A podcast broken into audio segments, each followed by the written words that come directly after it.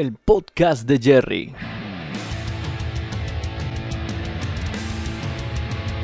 El podcast de Jerry. El podcast de Jerry.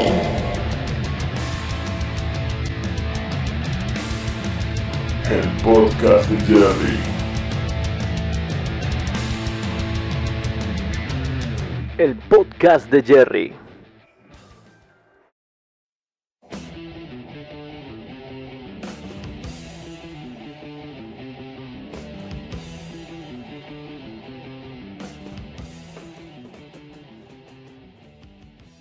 Bienvenidos al episodio 5 del podcast de Jerry. Mi nombre es Enzo Jerry y hoy me acompaña el queridísimo experto, el señor Jim Corrigan. ¿Cómo estás, Jim?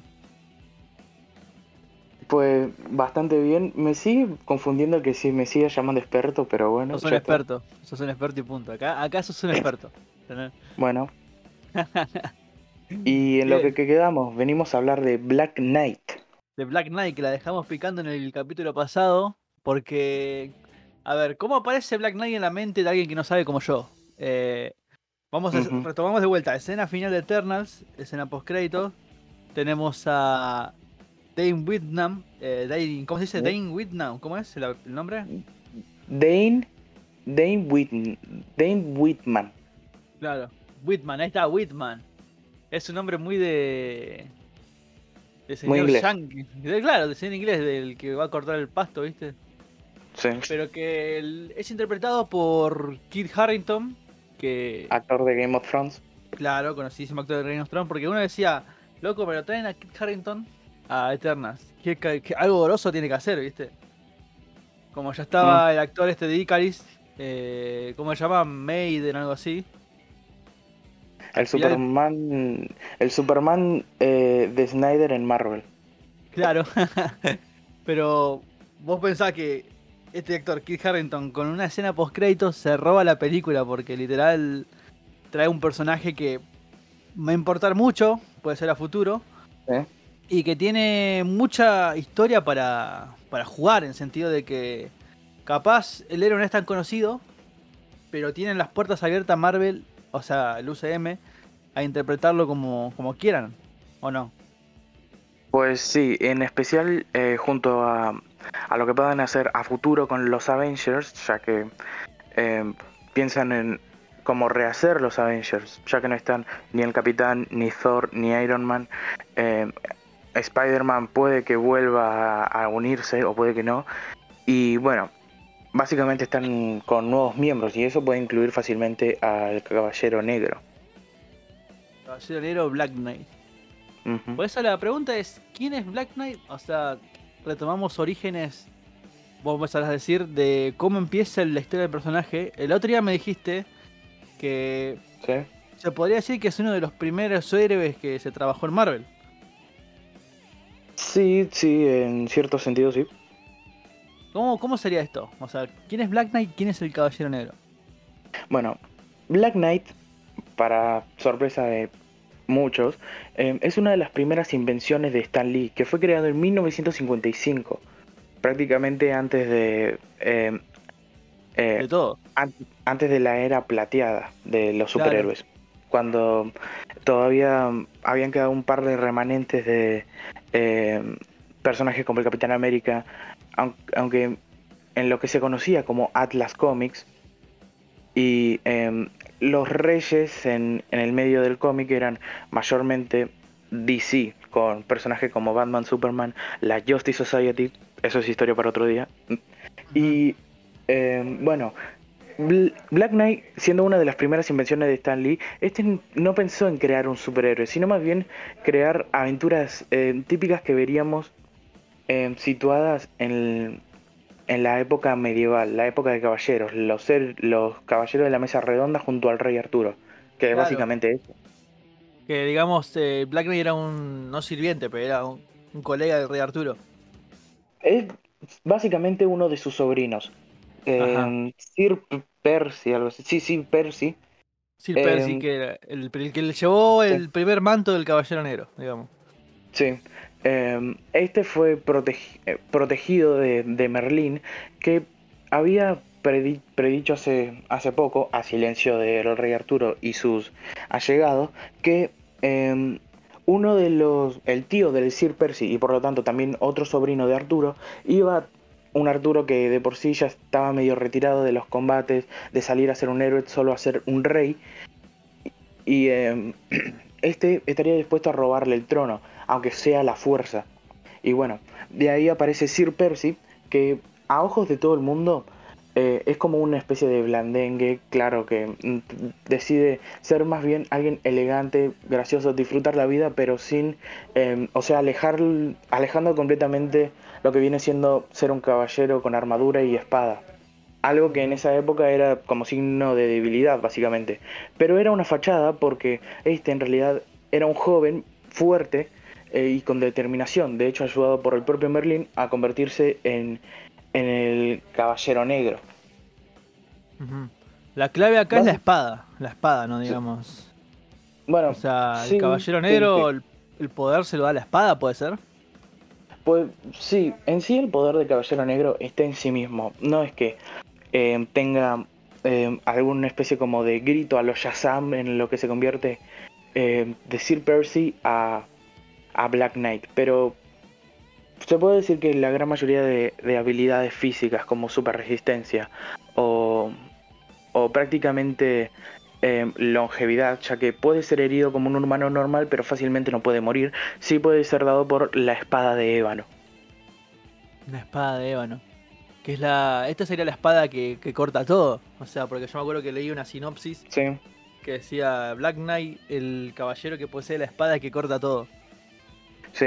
Esta espada, eh, pongámoslo así, Merlín creó para el rey Arturo la espada de Excalibur y eh, más o menos lo mismo, Merlín eh, tomó fragmentos de un meteorito, un meteorito que había arrasado con todo un campo de batalla, eh, donde habían muerto muchos soldados, eh, tomó fragmentos de este meteorito y los usó para forjar la espada de ébano, un- una espada que fácilmente podría cortar de todo. Posiblemente también podría cortar el adamantium, eso nunca se, eso nunca se supo. Y por lo tanto, pero sí podría cortar el vibranium, que en comparación al adamantium es eh, resistente pero no tanto. Igual estamos hablando de los metales más duros de. Tanto de Marvel De como del UCM. O sea, creo que es lo más duro que se presentó ahora hasta ahora en el UCM. O sea. Sí, sí, sí.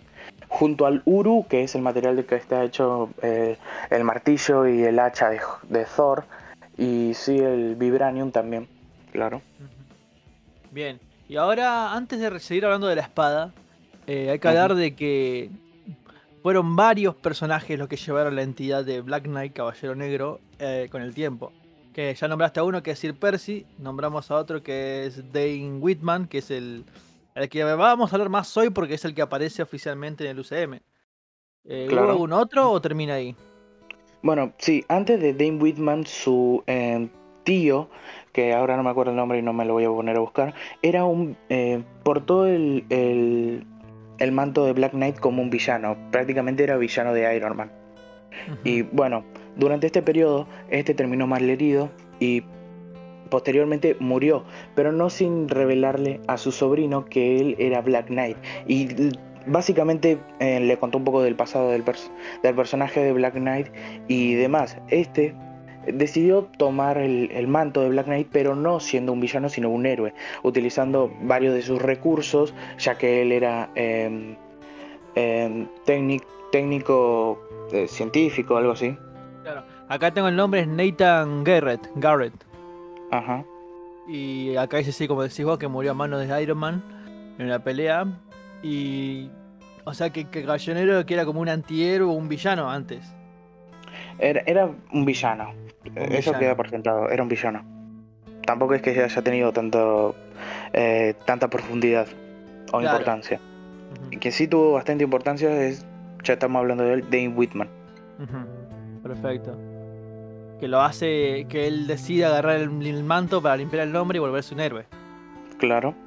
Está bien, perfecto. Me estabas contando que se logra unir a los Vengadores. Sí, básicamente una de sus primeras aventuras fue, claro, después de eh, eh, fabricarse una nueva arma, una, una nueva arma, una nueva armadura, porque lo que sí es eh, original es la espada. La armadura tanto de Sir Percy como la de su, eh, el tío de Dane Whitman básicamente no los usa. Este, como un ingeniero tecnológico, crea una nueva, una nueva armadura. eh, no a lo Iron Man, pero sí que le sirva. eh, y se entrena físicamente para así más tarde ayudar en una misión a los Avengers, que al principio no confían de él debido a su alias, que es Black Knight, claro. Pero al final terminan eh, aceptándolo como un héroe y por lo tanto como un miembro honorario. Ah, muy bueno. Muy bueno. Y llegó a colaborar en otros grupos también, como los defensores y Sí. los héroes de alquiler. Claro. Lo, también uno de mis favoritos, que fue eh, junto al Capitán Britannia, eh, el equipo de AIM-A eh, 13 o MI-13, que es un equipo británico, conformado por, claro, Capitán Britannia, eh, Black Knight, que es originario de Gran Bretaña, otros como Union Jack y demás. O sea que, digamos, estamos ahí un paso de que nos puedan presentar el UCM a la formación esta que dijiste, como serían los Vengadores de, Sí. De Britania. O sea, Sí. de Inglaterra. O posiblemente también a Excalibur, que claro, como también queremos que haya un Capitán Britannia, puede que nos presenten a Excalibur, que bueno, es un grupo similar, más antiguo, claro, el nombre Excalibur por, eh, por estar conformado mayormente por mutantes, y el nombre de Calibur pues es Calibur. No hay tanto misterio en eso. Ahora, ¿viste cómo un personaje tan escondido nos puede traer tantas historias a la que voy? Sí, sí, básicamente sí. Pero ahora lo que me interesa es retomar el tema de la espada. Una vez ya solucionado esto de Dane Whitman. Eh. La espada tiene una maldición. Creo Claro. yo que estuve leyendo un poquito. eh, Que dice que cada vez que mataba, eh, hacía que el usuario que porta la espada, no sé si aparte de un poder extra que le daba, lo, le sacaba de la cordura normal que tiene. Pues sí, básicamente lo vuelve un personaje más errático, más violento, con una sed de sangre inmensa. Eh, y cada vez que mata tiene muchas más ganas de matar. Es como, es como un hombre lobo. Tiene más ganas de sangre. Uf. Pero Mucha claro, oscuridad. Mucha sí, oscuridad, pero un. Pero, sí, pero Dane Whitman supo manejar esto. ¿Cómo? Pues bueno, siendo un eh, ingeniero eh, tecnológico, logró crear eh, otra, otra espada, una espada de fotones, que es básicamente eh, una espada similar a la de Star Wars. Ah, un- un mango- láser. Sí, una espada láser. Y básicamente siguió siendo eh, Black Knight sin la fuerza ni resistencia física que tenía con la espada de ébano, pero seguía siendo un héroe y bastante útil. Ahora, ¿por qué es tanto importante? La gente puede decir, ¿por qué tanto importante una espada y eso? Bien. Retomemos que la escena post crédito eh, es Whitman abriendo un cofre, o sea, un, un- un estuche de espada. Y vemos que abre y la espada empieza a soltar como si fuera un, no sé si líquido, pero como un humo negro. Que Sí. encima se escuchaban susurros. Y vemos la, la desesperación de Dave Whitman, ¿no? Para rescatar a, a Cersei, ¿no? Que se la llevó los celestiales. Sí. Que encima era su novia. Eh, esta relación también se ve en los cómics, Cersei y Dane Whitman. Sí, es una relación un tanto compleja, pero simplificándolo un poco, es básicamente el amor entre un Eternal, un ser bastante poderoso, con un simple humano. Y em, hay una regla entre los Eternals que estos no pueden tener una, una relación amorosa o cariñosa con humanos. Pueden relacionarse con ellos, sí, pero no hasta el punto de casarse. Icaris permitió esto a espaldas de muchos otros Eternals que ya eran bastante polentas. Por lo tanto, estos dos se terminaron casando, pero por las, por las complicaciones de Dane Whitman siendo un héroe eh, y un simple humano, eh, y Percy siendo. No, no, Cersei, perdón, siendo una. una básicamente una diosa eh, intergaláctica, pues se fueron distanciando poco a poco y ahí se terminó la relación por un momento. Ya me decía Percy se casó con el abuelo, pará, returbio. No. borremos eso, borremos eso ya, ¿viste? Bien, o sea que Cersei y Whitman ya es una relación trabajada en los cómics que, o sea, se puede ver. Porque el loco Sí. que decide sacar la espada. No, no, no la agarró todavía, porque está la espada ahí, pero Imaginamos que quiere agarrar Ujú. la espada, sabe lo que hace la espada. Ahí es rescatar a Cersei. Ahora, tenemos una voz atrás, que ya está confirmado que es Blade, el cazador de vampiros, Claro, interpretado por Mahershala Ali. Sí. Eh, me salió el nombre, no puedo creerlo. Eh, eh, A mí me le sale. Dice, le dice, ¿estás seguro de hacer eso el señor Whitman? Y ahí es como que decís, pará, macho, ¿qué tiene esa espada, viste? A ver, esa espada es bastante fundamental. Hace poco, en la historia de King eh, Black o el Rey Negro, en la que aparece Null, el, básicamente el dios o el rey de los simbiontes, tienen cierta conexión con esta espada, porque el, sobre el fragmento alienígena de la espada de, de ébano aún hay mucho misterio detrás y puede que esté conectado con los, em, con los simbiontes. De hecho, uno de los mis arcos favoritos de, de Black Knight con este Dane Whitman es cuando este retoma la espada de Ono para así enfrentarse junto a sus amigos superheroicos a- al Rey Negro, básicamente. muy bueno. Muy Sí. Che, y ya que me dijiste esto de los simbiontes, ¿tiene algo que ver con este, el que va a enfrentar Thor en Los Thunder? ¿Cómo se llama? El enemigo este que es como, que también tiene una espada, creo que está hecha de simbionte, algo así.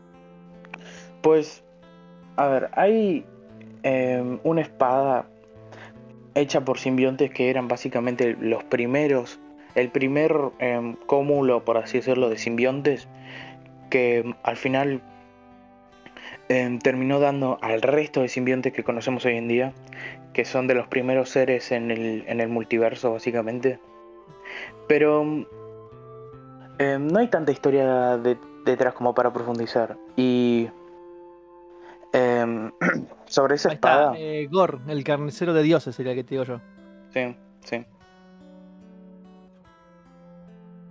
Bueno, sobre, sobre, esa, sobre esa espada, dudo que sea la misma, dudo que en sí sea la misma espada, porque distintos simbiontes hay en el, en el multiverso.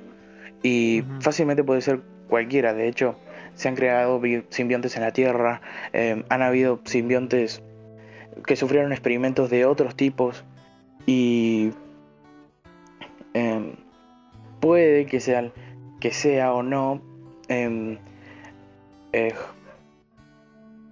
confirmando la existencia de los simbiontes en, el- en la Tierra, pero esto está un poco más ligado a lo que viene siendo la mitología que conserva el Thor de Marvel en el universo, así que puede que esté un poquito alejado de eso. Bien. Bien, ahora vamos para cerrar un poco eh, a la parte favorita, creo que es teorías. ¿Qué teorías te imaginas que podrían trabajarse con Black Knight en el UCM? O sea, o que me digas, bueno, no importa que, no, que si es oficial el cómic o no, pero me decís, mira, me gustaría que se trabaje así, que hagan esta Bueno. historia o que este loco haga esto, ¿me entendés? Como, como ya vimos que, o bueno, escuchamos a, a, a Blade de por ahí de fondo, y teniendo en cuenta de que Blade es un eh, es un personaje eh, especializado en lo que viene siendo la lo paranormal, cazando vampiros, cazando demonios y tal, y, y, sien- y siendo Black Knight uno eh, alguien bastante también especializado en eso, cazando demonios, incluso dragones, teniendo sus, sus acercamientos a los, a los propios Eternals, gracias a Cersei, pues básicamente, y también de paso, con, em, con la introducción a Morbius y con los rumores barra eh, información oficial que tenemos sobre Norman Reedus como, como el nuevo Ghost Rider, puede dar paso a la a los Midnight Suns.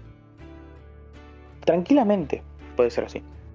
Los O Midnight Suns. algo, sí, o algo muy semejante. Los Midnight Suns, para quien no sepa, son un grupo conformado principalmente por Morbius, Ghost Rider y Blade, que em, son personajes muy em, muy eh, especializados en lo que es paran, en lo que es lo paranormal, siendo Claro, lo Eh, paranormal te estaba por decir. o- sí. O lo que tiene que ver con el inframundo, todo eso. Sí, siendo Ghost Rider el poseedor del espíritu de la venganza, Blade un cazador de vampiros y Morbius, en esencia, o, en, ap- o o a simple vista, un semejante a un vampiro.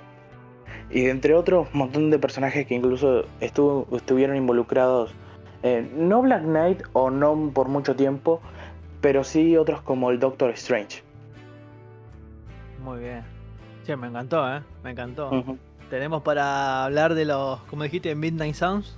Sí, por un ratito. Y tenemos a Morbius, que se acerca a la película. Sí, que en aún- teoría no hay, hay gente que no lo conoce todavía. No del todo. Sí. O sea, está bueno esto que hace Sony, que es traer villanos por separado. Y darle Sí. la importancia que se merece, ¿no? Porque que yo sepa, Aún- Morbius tiene buenas historias. Sí, aún em, no, nos faltaría ver más de Morbius, aunque tampoco se nos ha confirmado si es prácticamente el mismo, el mismo universo en el que se encuentra, porque em, claro, vemos un par de referencias como, como el Daily Bugle, em, Black Cat por ahí, y tam- también tenemos la típica imagen en la que em, Morbius va por un, por un callejón y, y por detrás se ve el- un, eh, un póster de, del Spider-Man de Tobey Maguire con que es básicamente la no es una imagen de la película o arte conceptual básicamente yo lo veo como una de las imágenes que sacaron de- del videojuego con la skin de Tobey Maguire y con la nota de asesino. O sea pero también está eh, el personaje de, de Voltron siendo, siendo un, un científico y para, para terminarla de moler tenemos a- en el último tráiler la mención de Venom así que Claro. Así que uno no entiende para dónde va todo esto. O sea. es el universo de Andrew Garfield el UCM el de Tobey Maguire qué onda Podríamos dejarlos para un episodio, hablar de Morbius y ver cómo conecta todo esto. Y, y- y vemos Sí. si traemos algún invitado especial. Pero la verdad me dejaste contento con Black Knight porque ya como que... uf, y voy a, voy a leer ese tomo que te dije porque eh, la verdad me interesa mucho el personaje.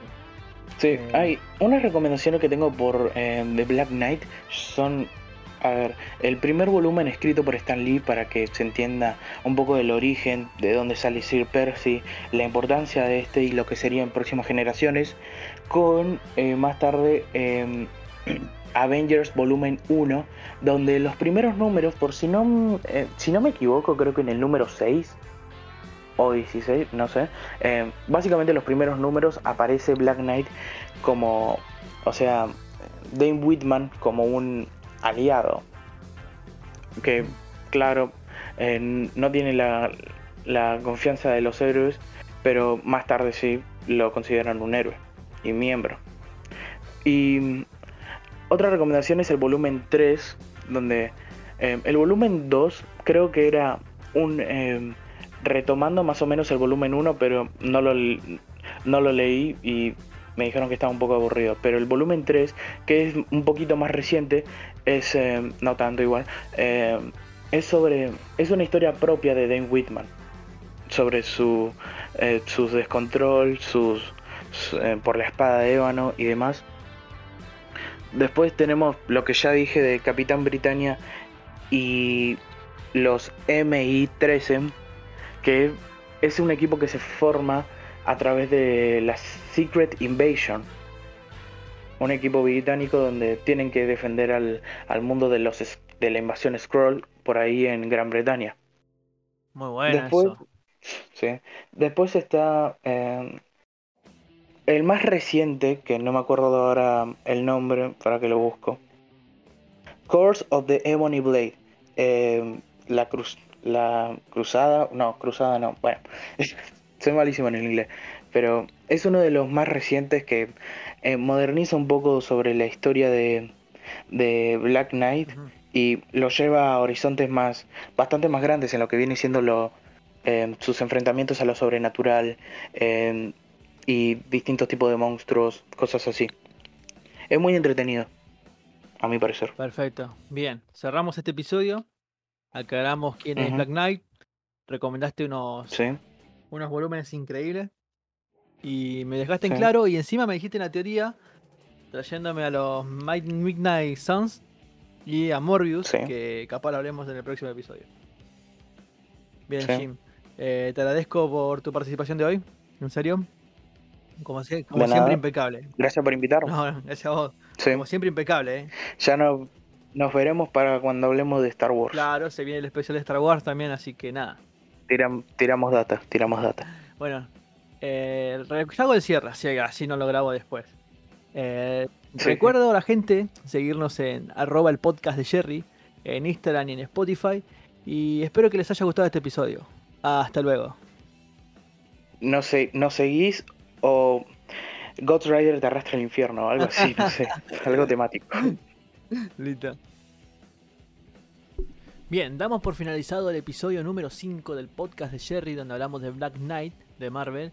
Y un agradecimiento en especial a Jim Corrigan, nuestro experto en cómics del canal, que siempre está ayudándonos a informarnos un poco más de cada personaje que nos va presentando Marvel Studios. Mi nombre es Enzo Jerry y acordate de seguirnos en arroba el podcast de Jerry. Espero que lo hayas disfrutado. Hasta luego.